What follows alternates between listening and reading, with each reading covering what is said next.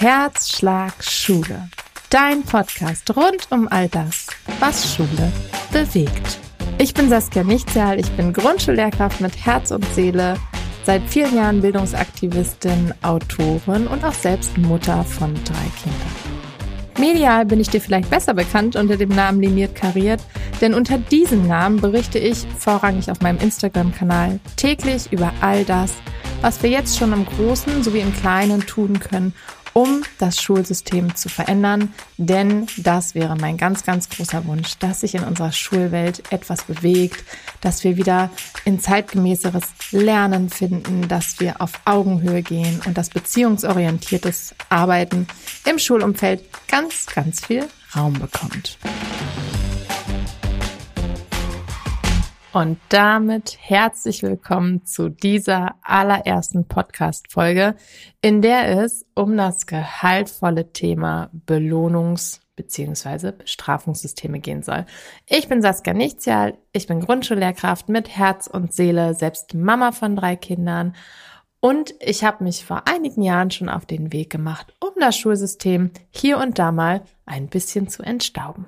Und damit, Gehen wir direkt ans Eingemachte, würde ich sagen. Wir schauen uns heute mal an, was es mit diesem Belohnungs-, Bestrafungssystem, die werden auch oft Ampelsysteme genannt, auf sich hat und warum es sich lohnen kann, mal zu schauen, was da die kritischen Aspekte sind und auch zu überlegen, wie kann ich denn als Lehrkraft stattdessen arbeiten. Kommen wir zuerst mal zu der Frage, was sind denn diese Ampelsysteme überhaupt?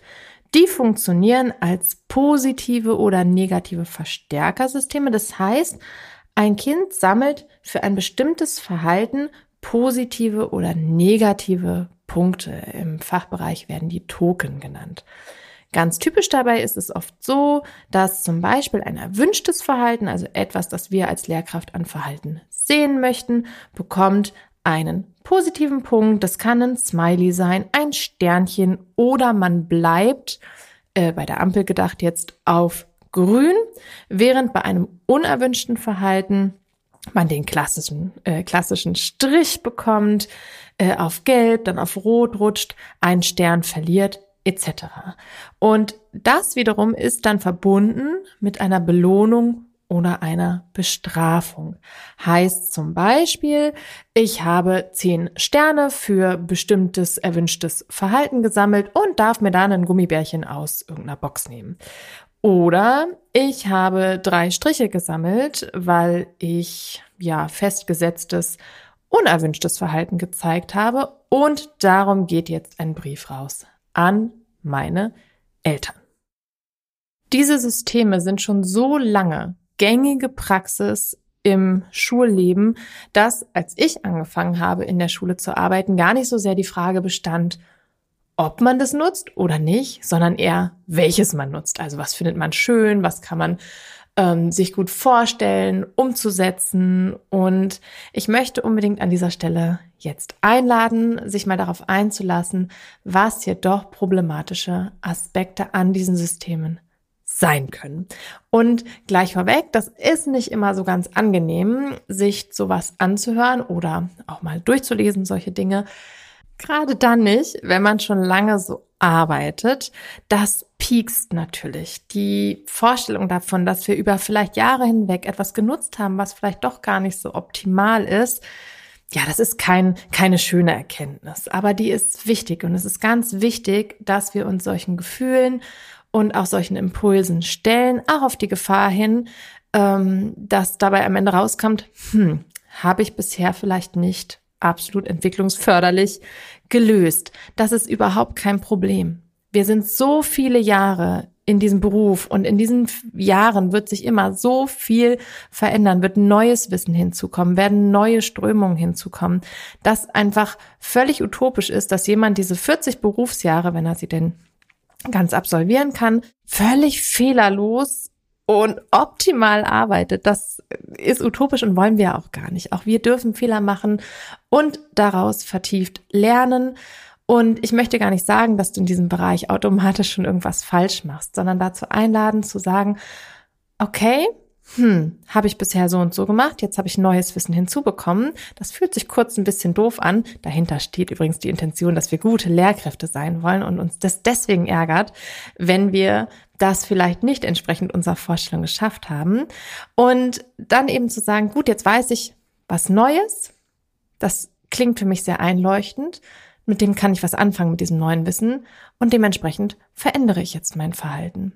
Und das ist das, was uns letztendlich zu guten und ja, für Kindern sehr gewinnbringenden Lehrkräften macht.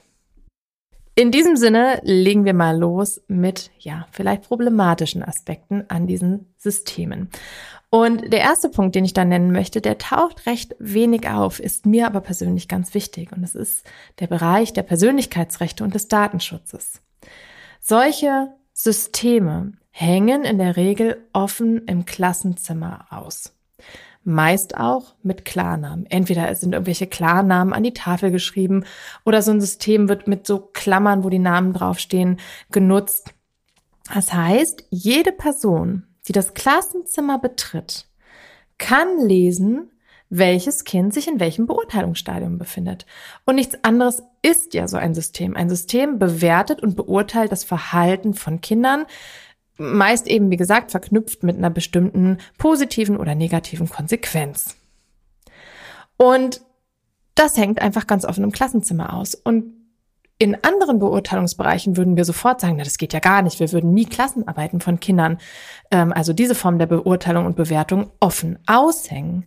Aber im Verhaltensbereich tun wir das wie gesagt, in Form solcher Systeme durchaus. Und ein weiterer Punkt, der dabei dann passieren kann, ist, dass die nächste Lehrkraft auch schon so ein bisschen, hm, wie soll ich sagen, schwierig eingestimmt wird. Das heißt, wenn ich als Lehrkraft in das Klassenzimmer komme und sehe schon, äh, Kind XY, der Carlos, der ist schon wieder auf Rot, da muss ich heute also besonders eng ansetzen, dann kann das den sogenannten Pygmalion-Effekt verstärken. Das heißt, ich verhalte mich aufgrund der Erwartungen, die ich habe an das Kind, weil das ja eh schon auf Rot sitzt, also vielleicht einen blöden Tag hat, verhalte ich mich vielleicht von vornherein schon mh, mm, deutlich enger oder strenger und dieses Kind bekommt dann den Eindruck, ich habe doch jetzt bei, ich habe doch jetzt gerade noch gar nichts gemacht. Wieso reagiert die Lehrkraft denn schon so auf mich? Öh, dann kann ich ja eh nichts machen, nur dann kann ich es auch so lassen, wie es jetzt ist. Und wenn uns daran gelegen ist, Kinder in die Weiterentwicklung zu bringen, dann ist natürlich so ein Effekt nicht das, was wir uns wünschen. Der zweite problematische Aspekt betrifft den Bereich der Konditionierung. Verstärkersysteme sind überhaupt nichts Neues. Das kommt aus dem Bereich des Behaviorism. Das mussten wir vielleicht alle fürs Lehramtsstudium lernen. Und da geht es darum, dass Konditionierung eigentlich nur eine Form von Manipulation ist. Und das kennen wir, ähm, ich sag's mal sehr provokant aus dem Bereich des Tiertrainings. Also für gutes Verhalten gibt's Leckerli, für schlechtes Verhalten eine Bestrafung. Und da merkt man schon, dass das im ethischen Ansatz durchaus diskussionswürdig ist. Und solches Verhalten ähm, führt zu kurzfristigen Veränderungen wenn wir Glück haben. Nicht mal das ist gesetzt, aber wenn, dann führt es zu kurzfristigen Veränderungen. Denn an dieser Stelle fehlt ja total das tiefgreifende Verständnis, also der dazugehörige Lernprozess, den wir ja auch im sozialen und emotionalen Bereich unbedingt brauchen, der, der fehlt, der tritt gar nicht ein. Dadurch kann auch kein nachhaltiger Lerneffekt eintreten. Das heißt, das Kind kann sein Verhalten gar nicht selbst steuern und in der nächsten Situation selbstkompetent vielleicht einen anderen Weg wählen. Das Kind ist immer da, ja, da, darauf angewiesen, dass von außen dieser Impuls kommt ähm, und dass ihm eine andere Person sagt, wie es sich jetzt zu verhalten oder nicht zu verhalten hat. Und genau das wollen wir ja nicht. Wir wollen ja da selbstkompetente Kinder, die eben dieses Wissen und dieses Lernen auch übertragen können in die nächste Situation und sich dann entsprechend auch in ihrem Verhalten weiterentwickeln. Man kann im Grunde genommen sagen, dass solche Systeme ein bisschen das Fast Food der Pädagogik sind. Das heißt, ähm, die haben einen kurzfristigen Effekt, die, die machen kurzfristig satt sozusagen. Aber ob die langfristig einen guten Nutzen haben, gesund sind, das ist die ganz andere Frage. Und da trotzdem auch gleich der etwas verzeihende Impuls hinein, manchmal ist so Fast Food ja auch besser als gar kein Essen. Ne? Also ich versuche das immer so ein bisschen moderat zu sehen, aber ich glaube, dieses Bild passt ganz gut. Der nächste Kritikpunkt ist der, den man, so empfinde ich das, am häufigsten liest. Und da geht es um die äußere und innere Motivation. Ampelsysteme schaffen eine Motivation von außen. Kinder setzen ja das gewünschte Verhalten im Grunde genommen nur deshalb um, weil sie etwas bekommen oder weil sie Angst vor der Strafe haben. Da fehlt ja völlig die eigene Einsicht, das tiefe Verstehen und daraus kann sich auch gar kein eigener Antrieb entwickeln. Und es ist so wichtig eigentlich zu schauen, warum ist das Verhalten, das hier gewünscht ist, für mich selbst eigentlich sinnvoll? Warum kann es sich lohnen, mich aus ganz eigenem Antrieb auf eine bestimmte Art und Weise in der Lerngruppe zu verhalten? Und das weitere Problem mit so äußeren Anreizen ist, dass die sich tatsächlich abnutzen. Das heißt, ich brauche entweder immer mehr, immer bessere, immer wieder eine neue Art von Belohnung, damit Kinder da am Ball bleiben. Oder ich brauche auf der anderen Seite immer härtere Strafen, damit das noch in Anführungsstrichen zieht. Und das ist eigentlich so ein Kreis, in dem man sich da bewegt, den ich auch, wenn, wenn ich mit solchen Systemen gearbeitet habe, und das habe ich, gerade zu Berufsbeginn, ähm, das, das habe ich richtig gemerkt, dieses Strudeln, ne? das immer mehr, immer mehr. Und mich haben diese Systeme am Ende dann eher gestresst, als dass sie mir so wirklich genützt haben. Ein weiterer Punkt dreht sich so ein bisschen um die Kriterien und die Person, die sie auswählt. Die Kriterien bei dem gewünschten Verhalten, also was wird als gutes Verhalten bewertet, das ist oft sehr schwarz-weiß formuliert. Ne? Ich arbeite, ich bin entweder laut oder ich bin leise, aber in Schule und im menschlichen Lernen und im menschlichen Verhalten gibt es immer sehr viel dazwischen. Guckt man sich diese Kriterienkataloge für gutes Verhalten an Schulen mal an, dann muss man ehrlicherweise sagen, entsprechen die oft nur sehr bestimmten Persönlichkeitstypen. Das heißt, ich weiß eigentlich von vornherein, dass bestimmte Kinder es auf jeden Fall schwerer haben werden, diese Erwartungen zu erfüllen als andere. Da ist von vornherein eine gewisse Ungerechtigkeit da. Das weiß ich, das ist nichts, was einen überrascht. Ich weiß, ich könnte sofort sagen, für welche Kinder in meiner Klasse dieser Kriterienkatalog viel, viel schwerer zu erfüllen ist, aufgrund ihrer Persönlichkeitsstruktur, nur aufgrund dessen, wie sie einfach sind. Ähm, für welche Kinder das schwieriger ist als für andere. Und das ist eine Art von Ungerechtigkeit, die wir eigentlich nicht wollen und die dann auch für eine gewisse Stigmatisierung sorgt. Denn diese Kinder merken ganz oft, ich muss mich total anstrengen. Und in den Momenten, wo ich das nicht mehr schaffe, weil der Schultag vielleicht schon so anstrengend und fordernd war, ähm, rutsche ich ganz, ganz, ganz schnell auf Rot, auf Gelb, wie auch immer. Und da entsteht wieder dieser Effekt, dieses, ich kann ja total machen, was ich will. Es hilft gar nichts. Ich rutsche sowieso immer auf Rot. Dann kann ich es ja auch gleich bleiben lassen. Dann ist es zumindest erstmal weniger anstrengend für mich. Also diese Stigmatisierung ist natürlich kein kein guter Effekt. Das andere ist auch, dass eine Person hier, meist die Lehrkraft, vielleicht noch im Team, entscheidet, welches Verhalten ist gutes Verhalten, welches nicht. Und natürlich ist es meine Aufgabe als Lernbegleitung, möglichst viele Kinder mitzudenken.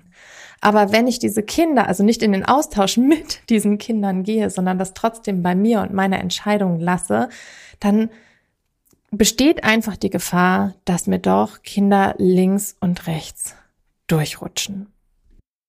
Und ein Punkt, der auch echt wenig auftaucht, den ich aber ganz besonders wichtig finde, das sind die anderen Kinder.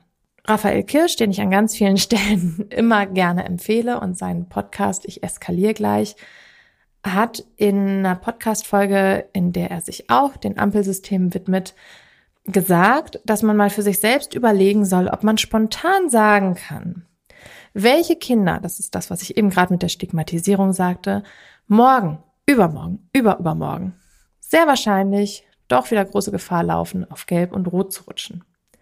Und wenn ich das immer wieder sagen kann, welche Kinder das sind, und sich an dieser Aussage relativ wenig ändert über die Wochen, dann besteht ja die Frage, welchen Effekt hat dann diese Ampel?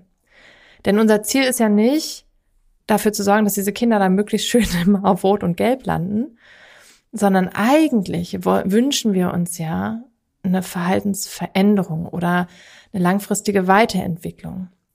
Ob die Ampel dafür das geeignete System ist, muss an der Stelle dann mal ganz doll gefragt werden, weil wenn diese Kinder über Wochen hinweg da immer wieder hinrutschen, immer wieder hinrutschen, vielleicht kurzfristig nicht aus Angst oder Belohnungsantrieb, welchen Effekt hat die dann nachhaltig? Einen Effekt hat sie meistens auf all die anderen Kinder, die überhaupt nicht für dich in ihrem Verhalten auffällig sind und die sich, wenn man es mal so nennen möchte, sehr regelkonform bewegen. Und wenn Eltern an mich herangetreten sind oder jetzt auch in, in meinem Austausch auf meinen Kanälen zum Beispiel und sagen, oh, ich habe echt Bauchweh mit so einer Bewertungsampel, dann sind das nicht die Eltern von Kindern, ganz oft nicht die Eltern von Kindern, die da auch große, wie soll ich sagen, Schwierigkeiten haben. Und die da wirklich immer auf Rot sind, das sind ganz oft Eltern von Kindern, deren Kinder eigentlich überhaupt keine Schwierigkeiten haben, da auf Grün zu sitzen, die aber immense Angst davor entwickeln, da irgendwie auf Gelb zu rutschen. Vielleicht ist es ihnen sogar einmal passiert. Und die sitzen den ganzen Tag da mit ganz, ganz viel Angst, obwohl sie es vielleicht gar nicht haben müssten. Und wir wissen alle, Angst ist kein guter, ja, kein gutes Fundament für nachhaltiges und freudiges Lernen. Ich werde ganz oft gefragt, ob ich dazu Literatur empfehlen kann. Ich werde auf jeden Fall Literatur in den Show Notes verlinken. Es gibt durchaus Bücher, wo man dann auch ein bisschen fachlichen Inhalt bekommt. Leider, weil das einfach oft sehr, also die, die Forschung dazu findet viel im amerikanischen Raum statt. Deswegen sind das Bücher, die leider auf Englisch geschrieben sind. Ich finde sie trotzdem gut lesbar. Zum Beispiel das von Alfie Cohn, Punished by Rewards. Das werde ich, wie gesagt, ähm, da auch nennen. Ähm, ist halt eben nicht auf Deutsch geschrieben, aber tatsächlich ganz, ganz wichtig in diesem Bereich. Wer sich ähm, mit ja, deutscher Literatur da befassen will, dem empfehle ich äh, immer wieder Jesper Juhl, der da ganz, ganz, ganz viel in diesem Bereich unterwegs war und viele, viele Interviews gegeben hat und erklärt, wo da die Schwierigkeiten liegen. Und ähm, es ist schon wichtig, dass wir solche Dinge nicht nur in Meinung vertreten, wenn wir zum Beispiel in unseren Kolleginnen für diese Haltung werben, sage ich mal, sondern das natürlich hier und da auch ein bisschen untermauern können. Und dafür ist es natürlich gut, auch ja so ein bisschen Literatur in der Hinterhand zu haben. Wenn du jetzt diese ganzen schwierigen Aspekte gehört hast, dann klang vielleicht hier und da schon der Ansatz mit, wie man sich langsam oder schneller, je nachdem, von solchen Systemen lösen kann. Die häufigste Frage, die mir gestellt wird, wenn es um den Loslöseprozess von solchen Systemen geht, ist immer, okay, welches System benutze ich denn dann? Welches alternative System ist denn da besser? Und jetzt möchte ich relativ frei Raphael Kirsch, den ich eben schon genannt habe, ja, nee, zitieren nicht, aber ähm, einen Impuls mitgeben, der aus seiner Richtung kommt. Es gibt kein abgestecktes, kein nett verpacktes System, das wir fertig mit ins Klassenzimmer nehmen können und das all das kann, was wir uns von Ampelsystemen erhoffen. Das gibt es nicht. Es gibt nur individuelles pädagogisches Handeln. Und das ist, glaube ich, jetzt wahnsinnig unbefriedigend, weil wie schön wäre es, wenn wir wirklich nur die Ampel abnehmen müssten und dafür ein anderes tolles Bildchen hinhängen müssten. Aber diese Veränderung ist deutlich anstrengender und herausfordernder und das ist ja auch die große Herausforderung in unserem Beruf, dass es keine Kochrezepte gibt. Wir begleiten keine Roboter, wir begleiten kein Suppengemüse, wir begleiten Kinder. Und Kinder sind Individuen. Und klar braucht es einen bestimmten Rahmen, über den sprechen wir gleich. Aber ganz oft ist es das individuelle pädagogische Handeln, das die Entwicklungsarbeit nachhaltig positiv bestimmen kann. Das mal so als Impuls vorweg. Wenn ich sagen möchte, ich arbeite jetzt ohne diese Systeme oder ich will mich zumindest auf den Weg machen, mich davon zu lösen, dann ist ein entscheidender Faktor oder ich würde sogar sagen, der entscheidende Faktor, der gesamte Rahmen, in dem das passiert.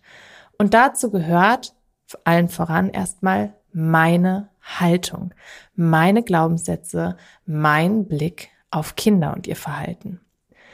Glaube ich nämlich, dass Kinder grundsätzlich auf Kooperation aus sind. Das ist nämlich so. Das ist evolutionsbiologisch erforscht, dass Kinder, gerade junge Kinder, in der Pubertät ändert sich das ein bisschen, aber gerade junge Kinder grundlegend darauf aus sind, sich an den Erwachsenen zu orientieren und mit ihnen in eine gute Kooperation zu kommen. Das hat nämlich vor vielen 10.000 Jahren ihr Überleben gesichert. Und das ist noch immer sehr als Antrieb in uns Menschen verankert. Habe ich eine realistische Erwartungshaltung an das, was Kinder wirklich leisten können? Wenn ich sage, ich möchte, dass es hier leise ist, an welcher Stelle ist dieses leise Arbeiten realistisch? Wie lange ist leise Arbeiten realistisch? Wie leise kann wirklich gearbeitet werden?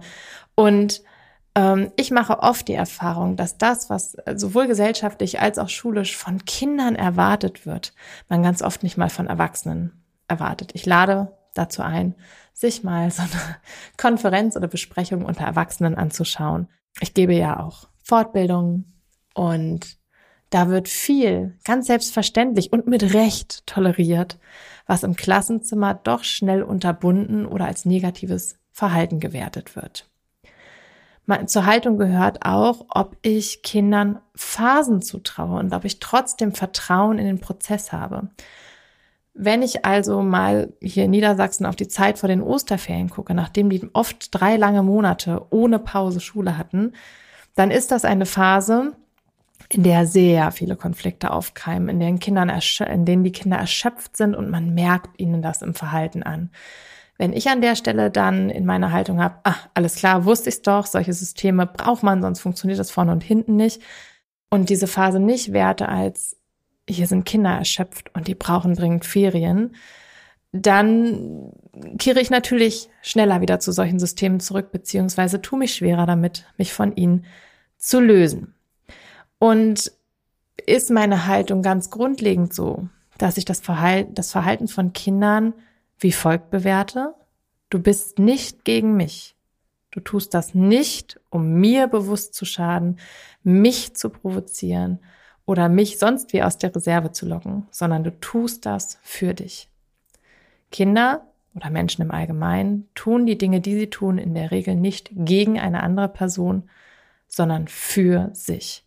Ein Kind, das die Mütze aufbehält, will nicht mich provozieren, in den 99,9 Prozent der Fälle auf gar keinen Fall.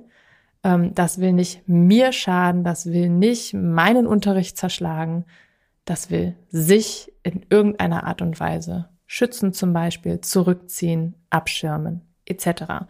Und es ist wichtig, da ganz viel mit sich, seinen Glaubenssätzen und seiner Haltung zu arbeiten, denn daran hängt, wie wir kindliches Verhalten bewerten.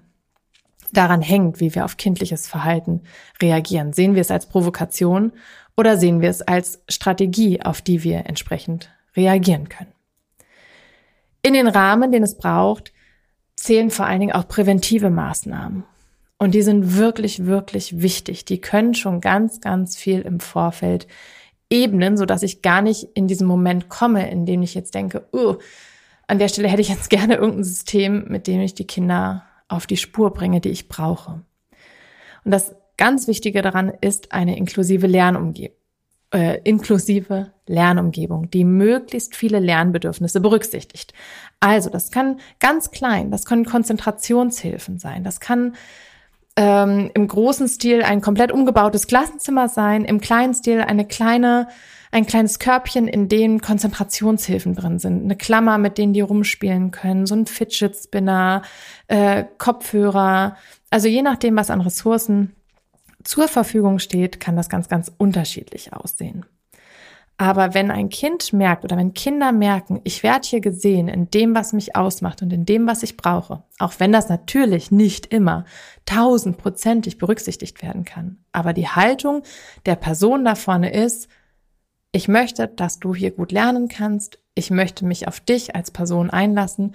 Wenn Kinder sowas spüren, dann fällt ganz oft so Konfliktverhalten weg, indem es darum geht, gesehen zu werden oder um sein Recht zu kämpfen. Wenn ich ganz oft das Gefühl habe, ich werde hier nicht gesehen und ich muss immer laut werden, um zu meinem Recht zu kommen, dann ist das auch so die Grundhaltung bei den Kindern. Und wenn Kinder von sich aus schon mal merken, hier wird ganz viel für mich getan, hier wird mir was angeboten, hier werde ich in dem, was ich brauche, grundlegend mal ernst genommen, dann kann das diesen Motor auf jeden Fall schon mal so ein bisschen beruhigen.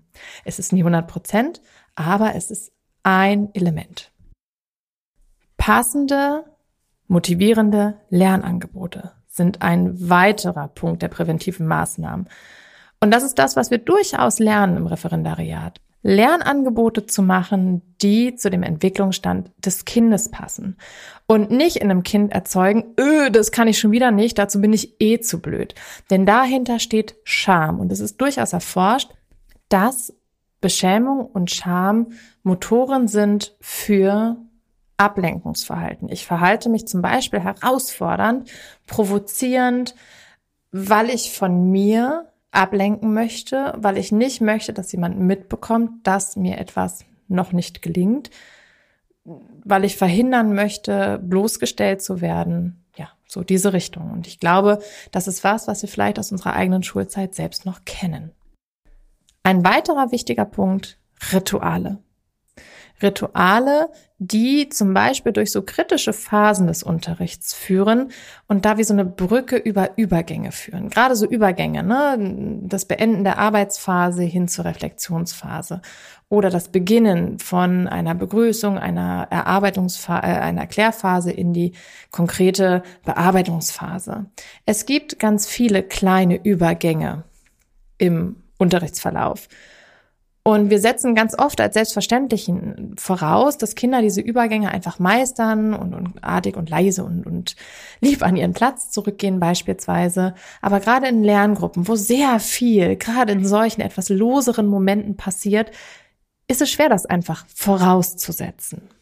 Und es gibt viele Kinder, die brauchen einen klaren Rahmen oder Rituale, um gut durch diesen Übergang zu kommen.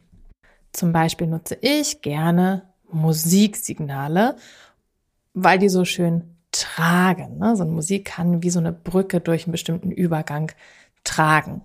Ich bekomme dann ganz oft die Frage, ja, sind Rituale nicht auch einfach eine Form von Konditionierung? Irgendeine Musik geht an und Kinder spuren total.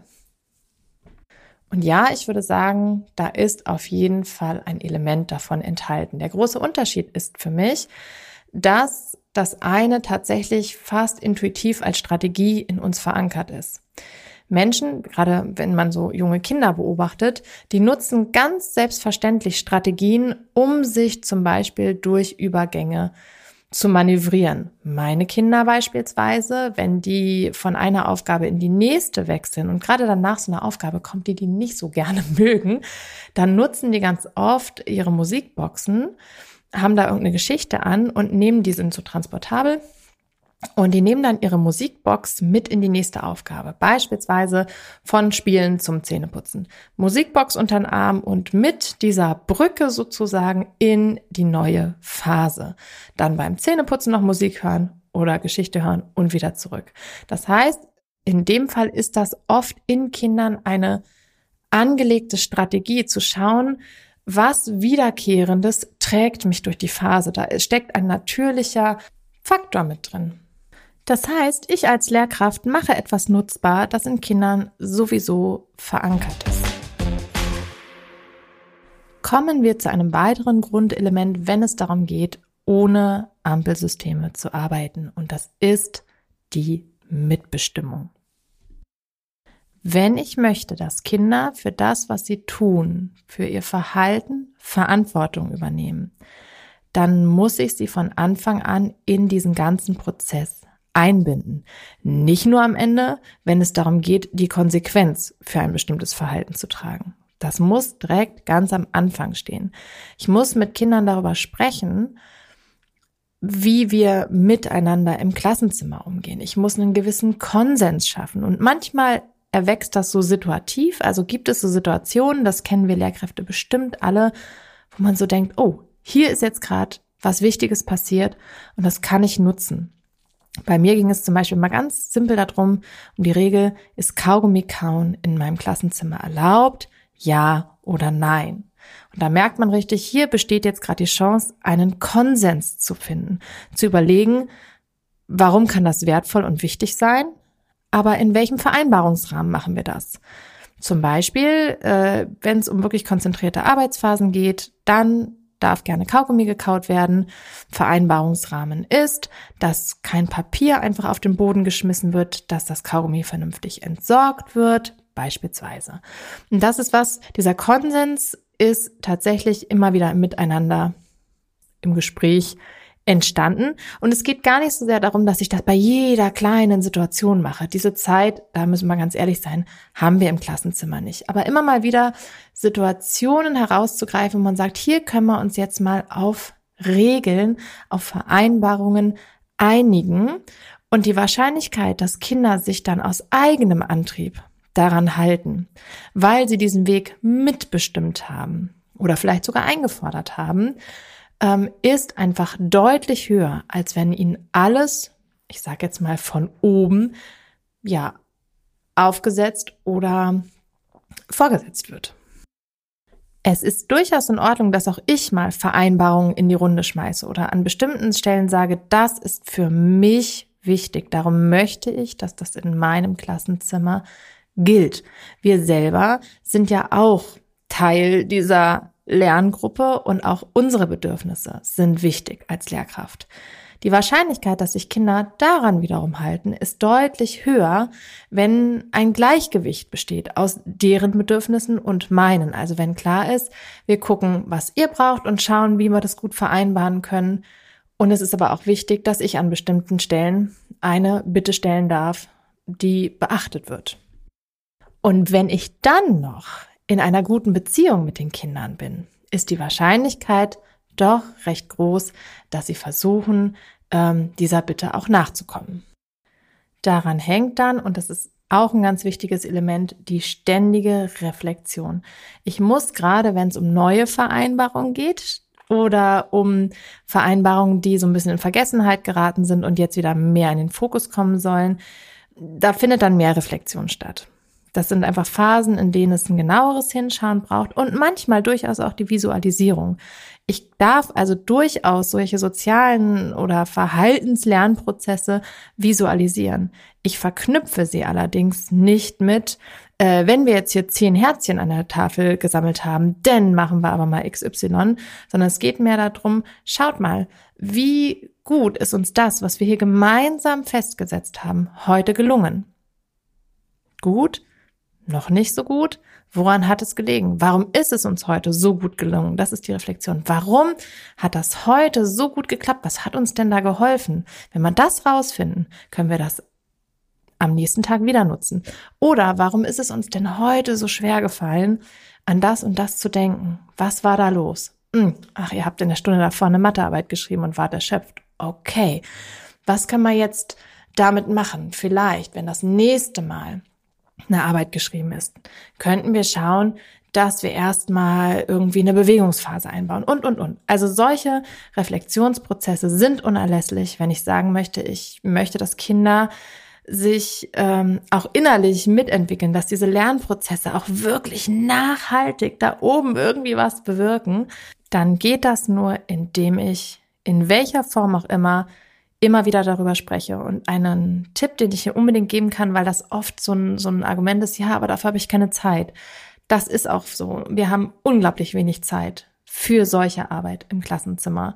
Und das ist etwas, was ich strukturell unbedingt verändern muss. Aber ich kann ja schauen, habe ich vielleicht Unterrichtsmomente, in denen ich eine Reflexion quasi ritualisieren kann, in denen ich die, in denen ich so einen Moment wirklich jedes Mal einplane. Ich nutze beispielsweise immer einen Abschlusskreis und in diesem Abschlusskreis und wenn es nur eine Minute ist und wir nur ganz kurz über einen klitzekleinen Punkt sprechen können, wie gesagt, sowas trainiert sich dann auch ein, dann habe ich trotzdem diesen Reflexionsmoment gehabt. Ich habe so einen Abschlusskreis, dazu findet ihr auf meinem Blog auch entsprechendes Material, ähm, in dem ich mal kurz auf die vergangene Stunde schauen kann. Wenn man Klassenleitung ist und vielleicht ein bisschen mehr Stunden zur Verfügung hat, kann man auch überlegen, einen regelmäßigen Klassenrat durchzuführen, um dort einfach mal über einen längeren Zeitraum ähm, gut fokussiert über bestimmte Themen, die die Klasse bewegen, zu sprechen. Das kann ich unbedingt empfehlen.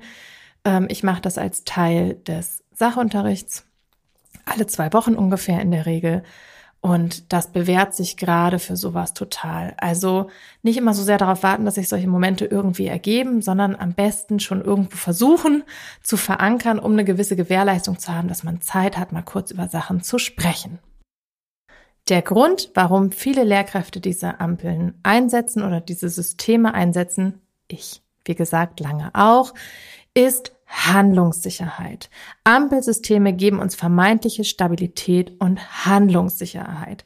Wir fühlen uns einfach weniger ohnmächtig, wenn bestimmte Verhaltensweisen von Kindern auftreten, weil wir das Gefühl haben, wir können was tun. Wir haben zumindest irgendeine Handlungsstrategie.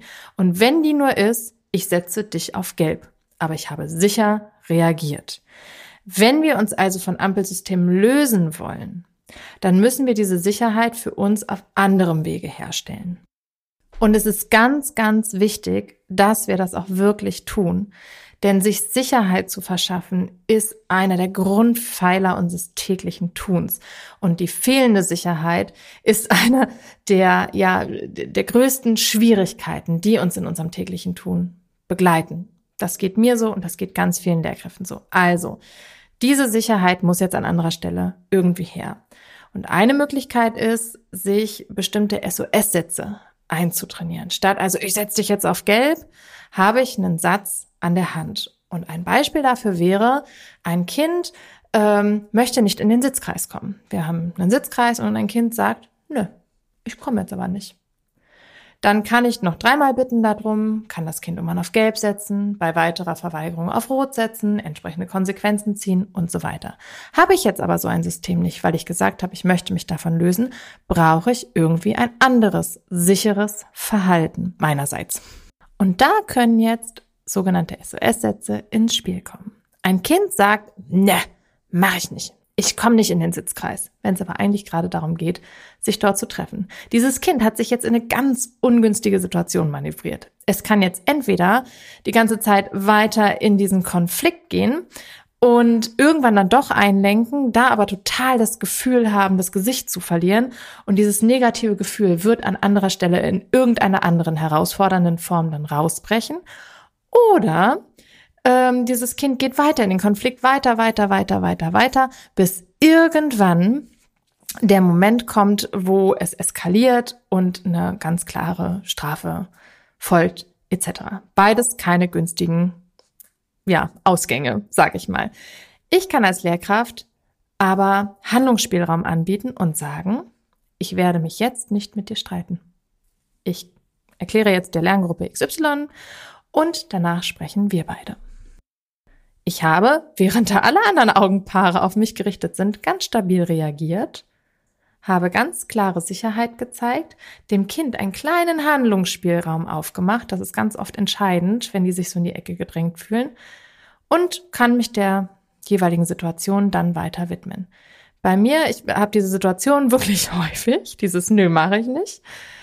In der Regel, ich glaube, ich hatte, ich kann mich gerade gar nicht daran erinnern, dass ich mal einen anderen Fall gehabt hätte, dauert es nicht lange, bis Kinder dann von sich aus, gefühlt eben in der eigenen Entscheidung, zum Beispiel in den Sitzkreis zurückkommen.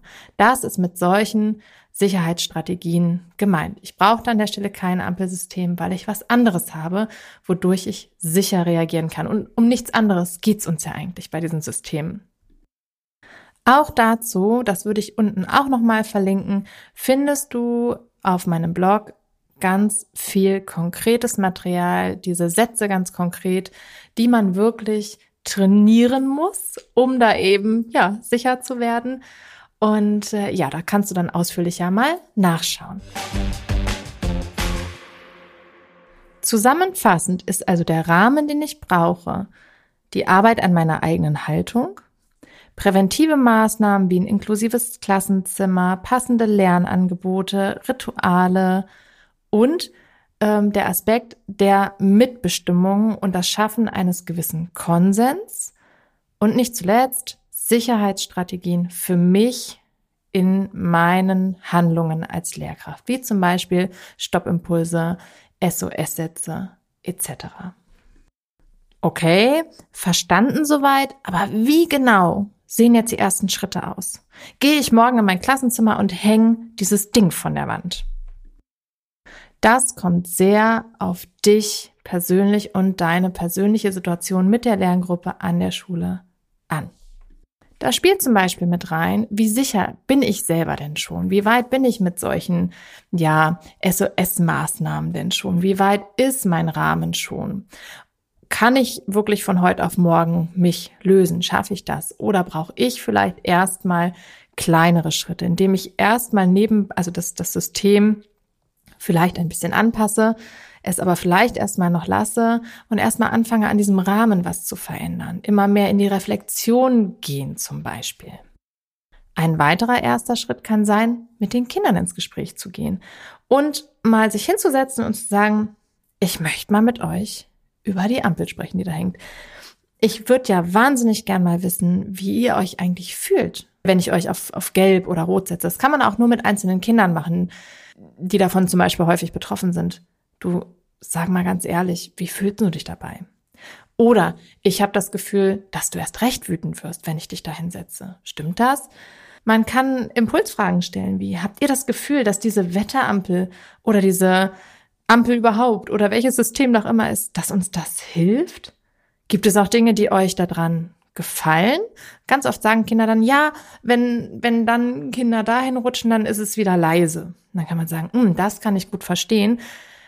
Ich glaube aber, dass wir doch vielleicht auch anders hinbekommen, ähm, immer wieder leise miteinander zu arbeiten. Oder was meint ihr? Meint ihr, wir könnten das auf anderem Wege schaffen?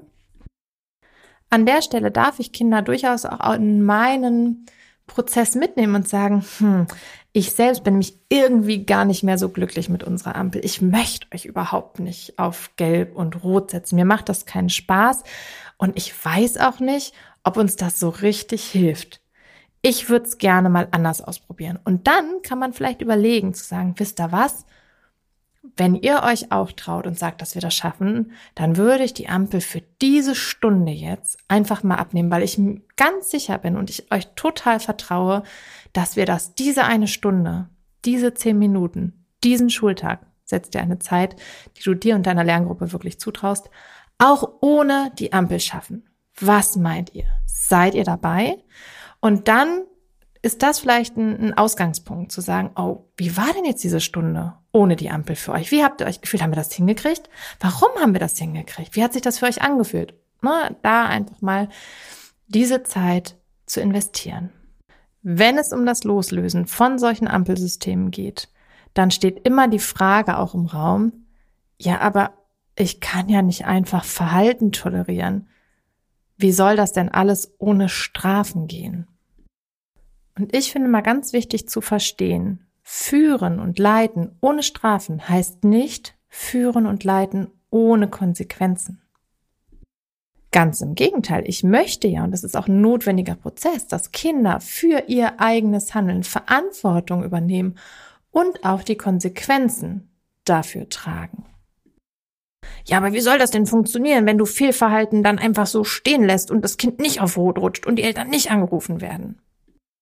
Da muss doch irgendwas passieren.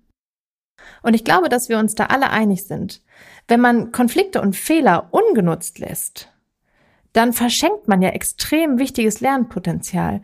Aber irgendwie haben wir die Vorstellung aufgebaut, dass Kinder sich, um etwas aus ihrem Verhalten zu lernen und damit irgendwie, wie soll ich sagen, nachhaltig sinnvoll umgehen, dass sie dafür sich ganz doll schlecht fühlen müssen. Die müssen ganz tief büßen und bereuen und am besten auch noch selbst Schaden erfahren.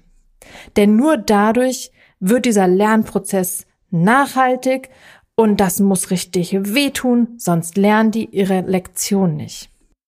Und ich möchte hier ja gemäß Dirk Fiebelkorn sprechen, der da im, in diesem Bereich als Pädagoge ganz viel unterwegs ist und der gesagt hat, ähm, dass Verantwortung übernehmen, aus Fehlern lernen, Wiedergutmachung leisten, Versöhnungsangebote machen, das darf sich gut anfühlen für ein Kind. Und es lernt daraus genau das, was wir wollen, dass es lernt, nämlich zu sagen, okay, ich habe hier Mist gebaut. Ich habe was gemacht, was einem anderen Menschen vielleicht Schaden zugefügt hat. Ich habe was gemacht, was ähm, nicht gut war für die Lerngruppe in dem Fall. Aber das gerade zu rücken muss nicht damit einhergehen, dass ich mich maximal blöd fühle, dass ich maximal leide, sondern dafür gerade zu stehen kann auch was sein, was sich am Ende gut anfühlt. Finde ich ganz, ganz wichtig für die Haltung. Und bei mir erfolgt diese Aufarbeitung von Fehlverhalten auch immer wieder mal unterschiedlich, aber unter anderem durch Wiedergutmachung. Auch dazu findest du Material auf meinem Blog, verlinke ich. Und Wiedergutmachungen sind in der Klasse vereinbart. Und da geht es grundlegend darum, zu sagen, also Kindern auch beizubringen, hey, Fehler sind überhaupt erstmal nichts Schlimmes. Ich selber mache auch welche. Als Lehrkraft entschuldige ich mich auch dafür. Ähm, Vorbildsfunktion ist hier ganz, ganz wichtig. Ähm, und dann, wenn ich gesagt habe, okay, gut, das war jetzt von meiner Seite aus wirklich nicht die förderlichste Idee, zu sagen, was kann ich denn jetzt tun, um das wieder gut zu machen, um ein Versöhnungsangebot machen zu können. Da kann ich das Kind, wenn es zum Beispiel um ein einzelnes Kind geht, fragen, ähm, ich könnte das und das für dich tun, würde es dir dann wieder besser gehen? Oder ich kann auch fragen, was brauchst du jetzt von mir, damit es dir wieder besser geht? Und da habe ich mit meinen Kindern, mit meinen Klassen einen gewissen ähm, Pool an Wiedergutmachungen gesammelt. Das kam von den Kindern. Äh, wie gesagt, könnt ihr auf meinem Blog ganz ausführlich nachlesen. Das sind so Sachen wie, gut, wenn man was kaputt gemacht hat, irgendwie für Ersatz sorgen, ähm, dem Kind den, Dienst von einem Kind übernehmen, einmal seine Stifte anspitzen, sich ehrlich und aufrichtig entschuldigen, wenn man es auch wirklich so meint, versprechen, dass man versucht, das nicht nochmal zu machen, in der Pause zusammenspielen. Also ganz, ganz, ganz viele tolle Ideen haben Kinder da. Und worum es ja dabei geht, ist Kinder in diese Haltung zu bringen. Also es werden immer Dinge mal schieflaufen. Und es wird Konflikte geben und es werden Fehler passieren. Aber dann zu sagen, okay, an der Stelle habe ich nicht förderlich reagiert. Ich habe jemandem anders geschadet. Das gebe ich zu. Das sehe ich ein, sozusagen, dass das von meiner Seite aus nicht richtig war. Und jetzt habe ich die Verantwortung oder auch, natürlich auch mit Hilfe, ne, ähm, dazu sind wir auch als BegleiterInnen da, ähm, zu schauen, wie ich das einfach wieder gerade biegen kann. Und das als grundlegendes Konzept funktioniert in meinen Klassen echt ganz gut. Wie gesagt, es ist halt wichtig, dass da dieser gewisse Rahmen drumherum besteht, ne, das, was ich vorhin schon gesagt habe. Es ist klar, dass ich eben auch als Vorbild agieren muss ähm, und auch zeigen muss, dass ich Fehler mache und, und wie ich dann damit umgehe. Es braucht ein prinzipiell vertrauensvolles und beziehungsorientiertes Miteinander. Es braucht ein gewisses Bild von Fehlern. Ne? Es braucht ähm, eine positive Fehlerkultur. Ihr merkt, das ist alles unglaublich vernetzt miteinander. Ein ganz, ganz abstraktes Geflecht. Das ist ja einfach der Grund, warum unser Beruf so herausfordernd ist und warum den nicht jede Person, die mal irgendwie eine Schule von innen gesehen hat, ähm, einfach so leisten kann. Aber ich glaube, jetzt waren so ein paar Impulse dabei, an welchen Stellen man denn schon ansetzen kann. Mir ist ganz wichtig, auch mal über Grenzen zu sprechen. Also die Grenzen im Arbeiten ohne solche Systeme. Ich habe es vorhin schon gesagt, die eigene Sicherheit. Das Wichtige, gerade vielleicht für, für Klassen und Lerngruppen, die besonders intensive Begleitung brauchen, ist, dass da vorne eine stabile und verlässliche Bezugsperson steht. Und ich glaube, dass man da auch kleine Schritte erstmal gehen darf, wenn man sagt, diese Klasse braucht ganz, ganz, ganz, ganz viel Sicherheit und ich weiß nicht, ob ich das schon schaffe ohne so ein System. Und dann geht man eben erstmal kleine Schritte. Dann kann ich gucken, kann ich dieses System ähm, ein bisschen öffnen zum Beispiel? Kann ich Kinder mit in die Verantwortung übernehmen, zu sagen, welche Vereinbarung haben wir denn hier? an dieser Stelle? Kann ich mir vielleicht Gedanken darüber machen, welche Konsequenzen erfolgen bei Rot? Rufe ich da die Eltern an? Ohnehin finde ich das übrigens einen schwierigen Punkt, das als Strafe ähm, zu kommunizieren. Eltern sollen im besten Fall ein Rückzugsraum sein, ein Schonraum, ein, ein sicherer Hafen und keine Bestrafung. Das soll Austausch sein, natürlich an manchen Stellen über Dinge müssen sie informiert werden, aber da soll es um Austausch für das, ne, im Sinne des Kindes gehen, um gemeinsam zu schauen, was man machen kann, aber nicht als Strafe.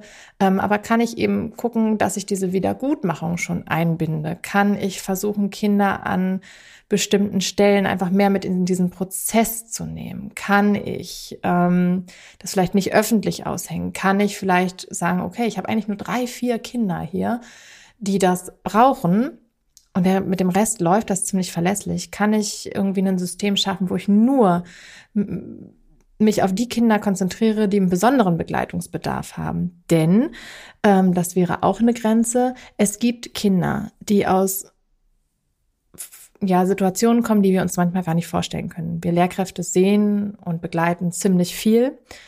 Und Kinder, die da einen besonderen Begleitungsbedarf haben, kann es über einen gewissen Zeitraum sinnvoll sein, solche Visualisierungssysteme zu nutzen. Auch da wieder ganz genau überlegen, was steht am Ende, welche Vereinbarungen machen wir, was ist ein gut, was, sind vielleicht geeignete Symbole dafür. Ich habe mit ähm, einem Kind jahrelang, das es jahrelang sehr eng gebraucht hat, äh, mit Wettersymbolen gearbeitet, die wir dann auch entsprechend ja kommuniziert haben.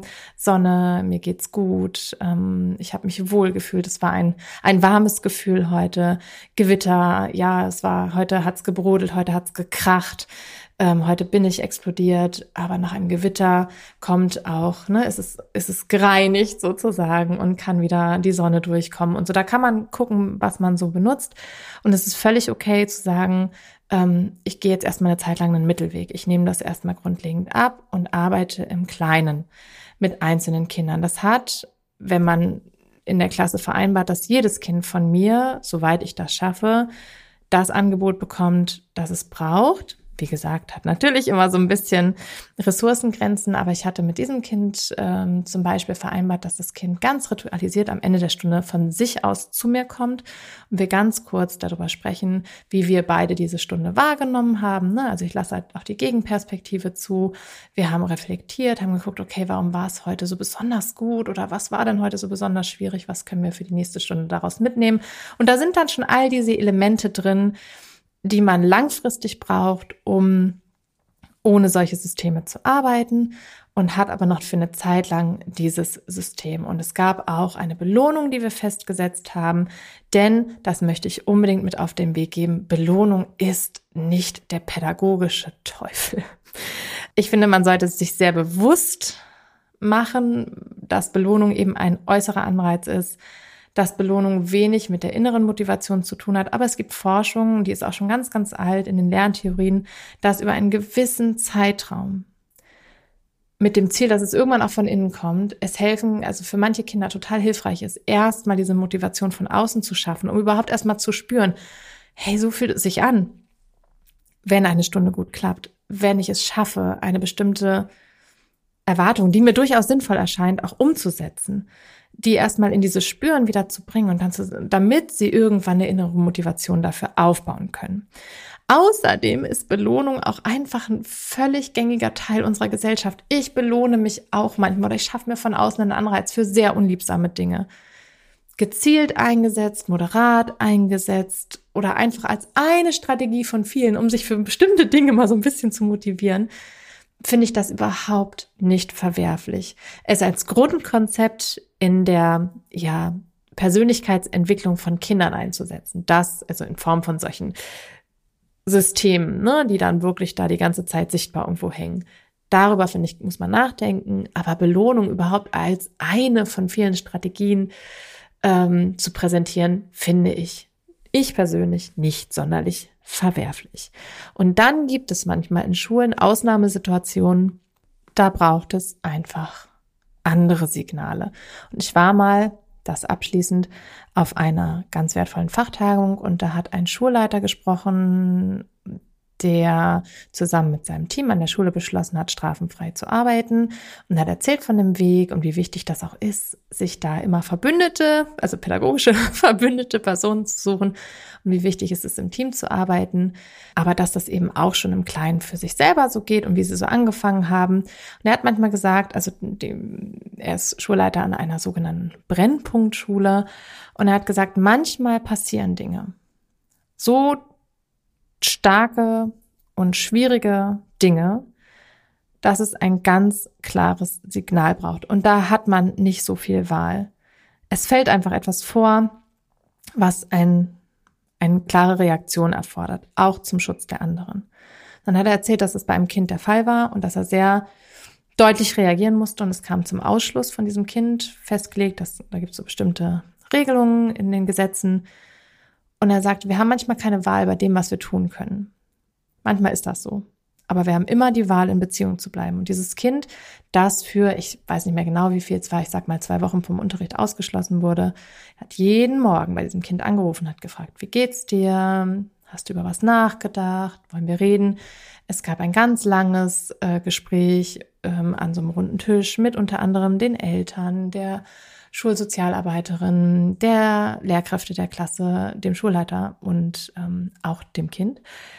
Und äh, als der Fotografinnen-Termin war, durfte dieses Kind natürlich in die Schule kommen, weil es Teil der Klasse war. Und ähm, das hat er so erzählt als Beispiel für manchmal passieren, zum Glück im seltenen Fall, Dinge, wo einfach eine ganz, ganz klare, deutliche, vielleicht auch harte Reaktion erfolgen muss. Aber wir haben immer die Wahl, in Beziehung zu bleiben. Und ja, mit diesen Worten möchte ich diese erste Folge beenden, die hoffentlich voller wertvoller Impulse für dich steckt. In den Shownotes werde ich verlinken, welches passende Material ich da zur Verfügung gestellt habe, werde ich Literaturhinweise geben und ein bisschen ja, Werbung im eigenen Sinne.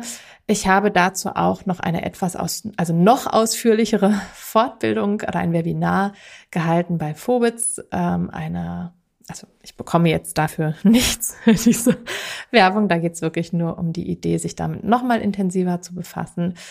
Ähm, auf dieser Plattform habe ich eben dieses Webinar gehalten. Das kann ich unten auch gerne nochmal verlinken, wo man sich das Ganze als Vortrag von mir anhören kann und dann hinterher auch noch Fragen geklärt werden aus den äh, aus der ja, ZuhörerInnengemeinde. Und ähm, ja, ich hoffe, du kannst hier ganz, ganz, ganz viel für dich mitnehmen. Und wenn es nur erste ja, Reflexionsimpulse sind, vielleicht auch schon ganz konkrete Handlungen, in welche Richtung ein Arbeiten ohne Belohnungs- und Bestrafungssysteme gehen kann, wo man starten kann. Und ich hoffe, wir hören uns in der nächsten Folge wieder.